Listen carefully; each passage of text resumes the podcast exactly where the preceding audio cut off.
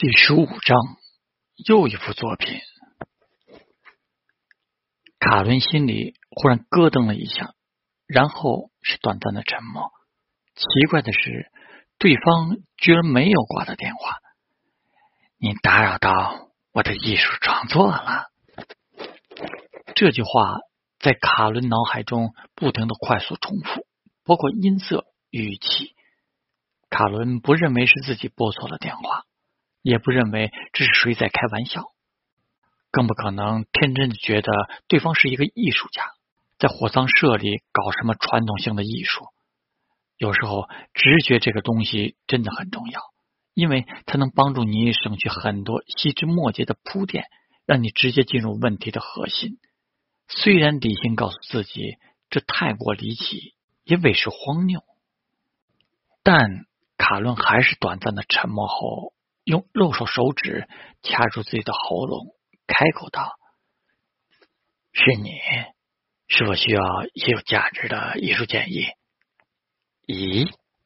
对方发出了一声疑惑，似乎没料到电话那头的那位居然会做出这样的回复。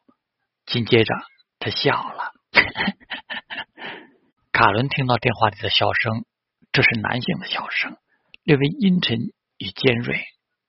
卡伦继续道：“还是你对自己的艺术其实并没有什么信心。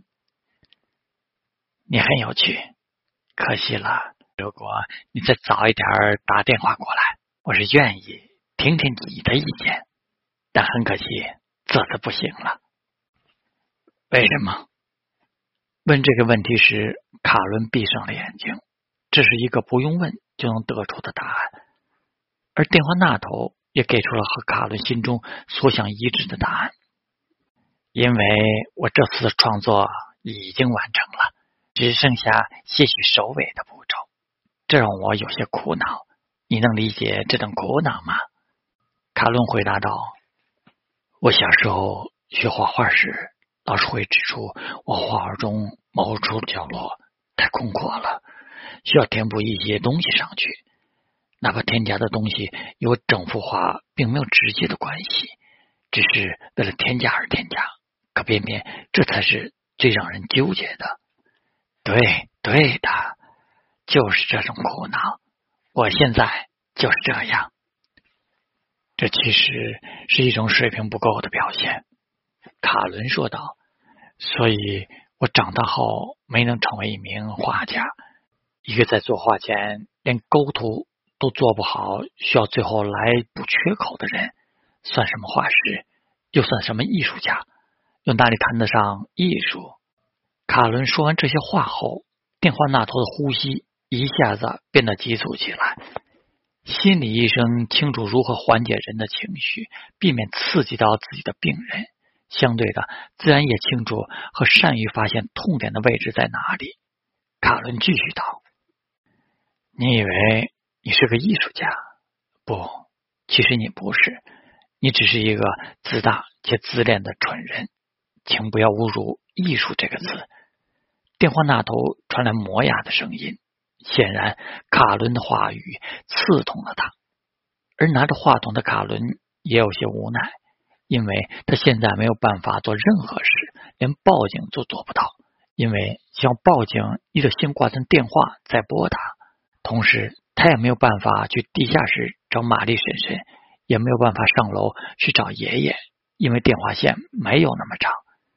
大声喊人的话，电话里也肯定能听到。电话那头开口道：“我对你很失望，在刚通话时，我甚至一度认为你会是上帝支配给我的一个具有相同审美的人。可惜你还不是，你还小。”所以，你对艺术的认知太肤浅了，因为艺术是不分层次的。卡伦平静的回应道：“但艺术分水平。”啪！纳童用极重的力道将电话挂了。卡伦也放下了电话，皱眉疑惑道：“他说。”卡伦用右手手指松开，因为喉咙处掐久了，有些疼痛，不得不轻轻抚摸。同时干咳了几声，我还小。最后一句话从先前的低沉恢复了卡伦本来的音色。多多，进来。书房的门被打开，坐在书桌后面的迪斯抬起头，看着站在门口的卡伦。爷爷，什么事？休斯火葬场好像出事了。你怎么知道？因为我刚刚打电话过去，接电话的好像是凶手，那个皇冠舞厅的变态杀人魔。爷爷放下手中的钢笔，问道：“报警了吗？”卡伦摇了摇头：“报警吧。”爷爷建议道。卡伦其实没想报警，因为对方在电话那头已经明说了，他的这幅作品已经完成了，就是说，如果有被害者的话，他也已经死了。喊警察去收尸吗？卡伦觉得没有什么意义，除非凶手在离开作案现场的时候走在路上摔断了腿，正好警车开到了他的跟前。你是担心万一这是个玩笑？爷爷问道。不用担心，就算是报了假警，也只是罚点款而已。卡伦再次摇了摇头。那你想做什么？我想现在。去休斯火葬社看一看，去看一看他的新作。迪斯端起茶杯喝了一口，微微颔首：“你可以去，我同意了。”卡伦仍然站在门口，没有动。嗯，迪斯放下茶杯，怎么了？卡伦舔了舔嘴唇，很直白的道：“我一个人不敢去。” 迪斯忽然笑了起来。你小时候晚上不敢去盥洗室，也是这样对我说的。忽然间，迪斯沉默了，脸上也流露出些许杏色。怎么了，我的小卡伦？爷爷，天黑，盥洗室尿尿，我一个人不敢去。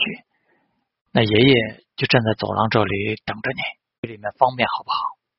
以后一起去吗？一起去吗？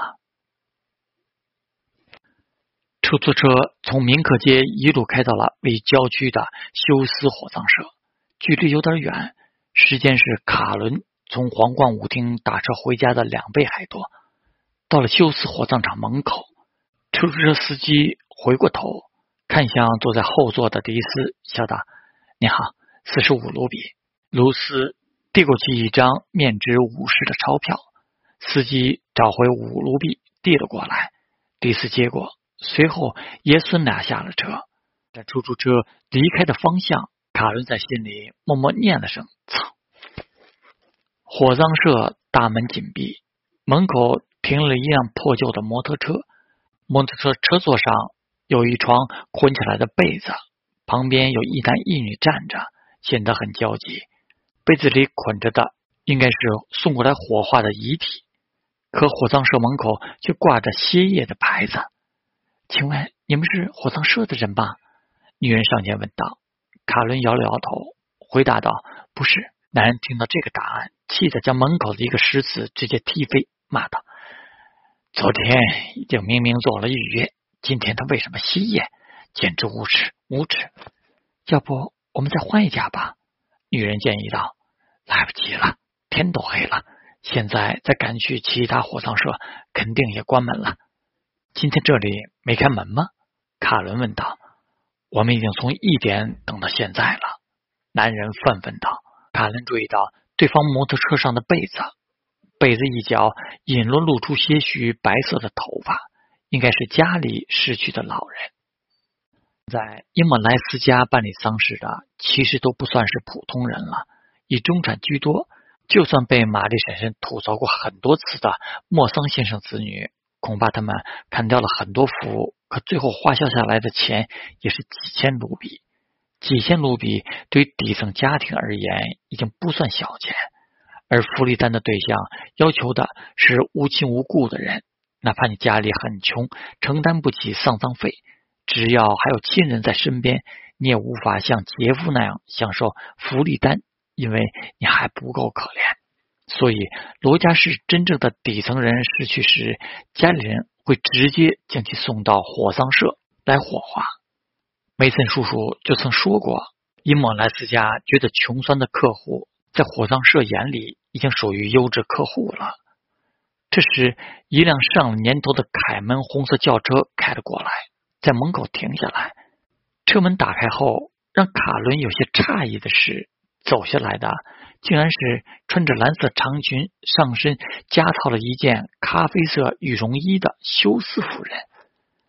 还活着，休斯夫人看见卡伦，脸上当即浮现出了笑意，但在看见了站在卡伦身后的迪斯后，他马上又恢复了端庄。咦，门怎么关着？休斯夫人走上前。一边疑惑，一边从包里取出一把备用钥匙，打开了锁。你们怎么现在才来？一旁的男人忍不住上前质问。休斯夫人看了他一眼，又扫向了那辆摩托车，回答道：“我也不知道。今天虽然预定的单子就两单，上午一单，下午一单。嗯，下午应该是你们，所以我给我自己和另外一个员工都放假了。”还留下一个老员工值班守着。如果不是前面水泥厂的老板开车经过，看见我门口有客人等着我给我打电话，我都不会过来。哎，真奇怪，老达西今天旷工了吗？我不知道你们火葬社是什么原因，但我今天带着我母亲在这里已经等了。你可以去政府投诉我，或者赶快去警察局报案。我已经向你解释一遍了，投诉的权利交给你。但请你现在和我保持距离，我这里是烧尸体的地方，信不信我把你一起丢进炉子里烧掉？面对休斯夫人的忽然强势，男人被吓倒了，不敢再说话。一个女人这么多年单独经营火葬社，肯定有其泼辣的一面，否则还真没有办法支持到现在。对了，迪斯先生，您今日，我孙子想来看看你。迪斯回答道：“休斯夫人眨了眨眼，她很想说些混话来挑逗伊莫莱斯家的英俊小伙，但没有办法，迪斯的气场实在是太强了。难怪玛丽总是在闺蜜聚会上透露出对她家公公的敬畏。”门被打开后，休斯夫人走了进去，男人也抱起那床裹起的被子，妻子在旁边帮着搭衬，两人跟着休斯夫人走了进去。需要进去吗？迪斯问道：“呀。”卡伦回答道：“如果艺术作品不是休斯夫人，那就应该是其他人。”卡伦依旧坚信自己的判断，而先前紧锁的火葬社大门本身就是事情不寻常的佐证之一。三批人，休斯夫人一边向里边走，一边喊着赵达西的名字。抱着老人遗体的夫妻跟在后面，再后面就是卡伦与迪斯。最后，大家一起来到了焚化室那道玻璃墙前。焚化室的门是被打开的，里头空无一人。能给我母亲火化？男人说道：“我得找到我的工人。”休斯夫人呵斥道：“她很生气，因为她发现炉子是热着，这意味着极大的浪费。”老大戏，老大戏！卡伦则注意到前方的台面。确切的说，是上面的骨灰盒。上一次自己来时，骨灰盒是以价位牌整齐摆放着的，而眼下骨灰盒像是堆积木一样被整齐堆叠了起来，不是那种三角形，而是竖立起来的长方形。另外，这些骨灰盒都是侧放着的，也就是骨灰盒盖子是朝外而不是朝上。卡伦走上前。目光落在下方左侧最边缘位置，伸手抓住扣上去的骨灰盒盖子，打开。啊！女人尖叫起来。男人手里的被子也摔落，他的母亲也滚出了被子。天哪！休斯夫人捂住了嘴。迪斯则默默的靠近了一些。卡伦刚打开骨灰盒里，赫然放着一只脚。一只血淋淋的脚，而且脚趾间还夹着一个价位牌，上面标价是一百五十卢比。卡伦又打开下面一个骨灰盒，里面露出来的是膝盖，这种感觉像是打开盲盒，但比开盲盒少了一些未知。卡伦伸手勾到了放在最上方的骨灰盒盖子，扯开，最上方的骨灰盒里是一个头，老达西的头，而老达西的嘴里含着一个价位牌，是一万卢比。老达西被分开了，分开后的他各部分被放进了骨灰盒，然后又像是搭积木一样，将老达西又拼装了起来。这时，卡伦目光落在了斜前方的办公桌上，那上面放着电话。走到电话旁，卡伦拿起了话筒，面向骨灰盒子台时，发现自己的位置正好处于拼装起来的老达西正前方，这里是最佳欣赏位置。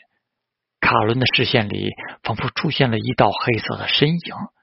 他原本正双手放置于身前，欣赏着自己刚刚搭建起来的积木。这时，身旁的电话铃响了，他微微皱眉，没接。很快，电话铃响了第二次。这时，他拿起了话筒：“你打扰到我艺术创作了。”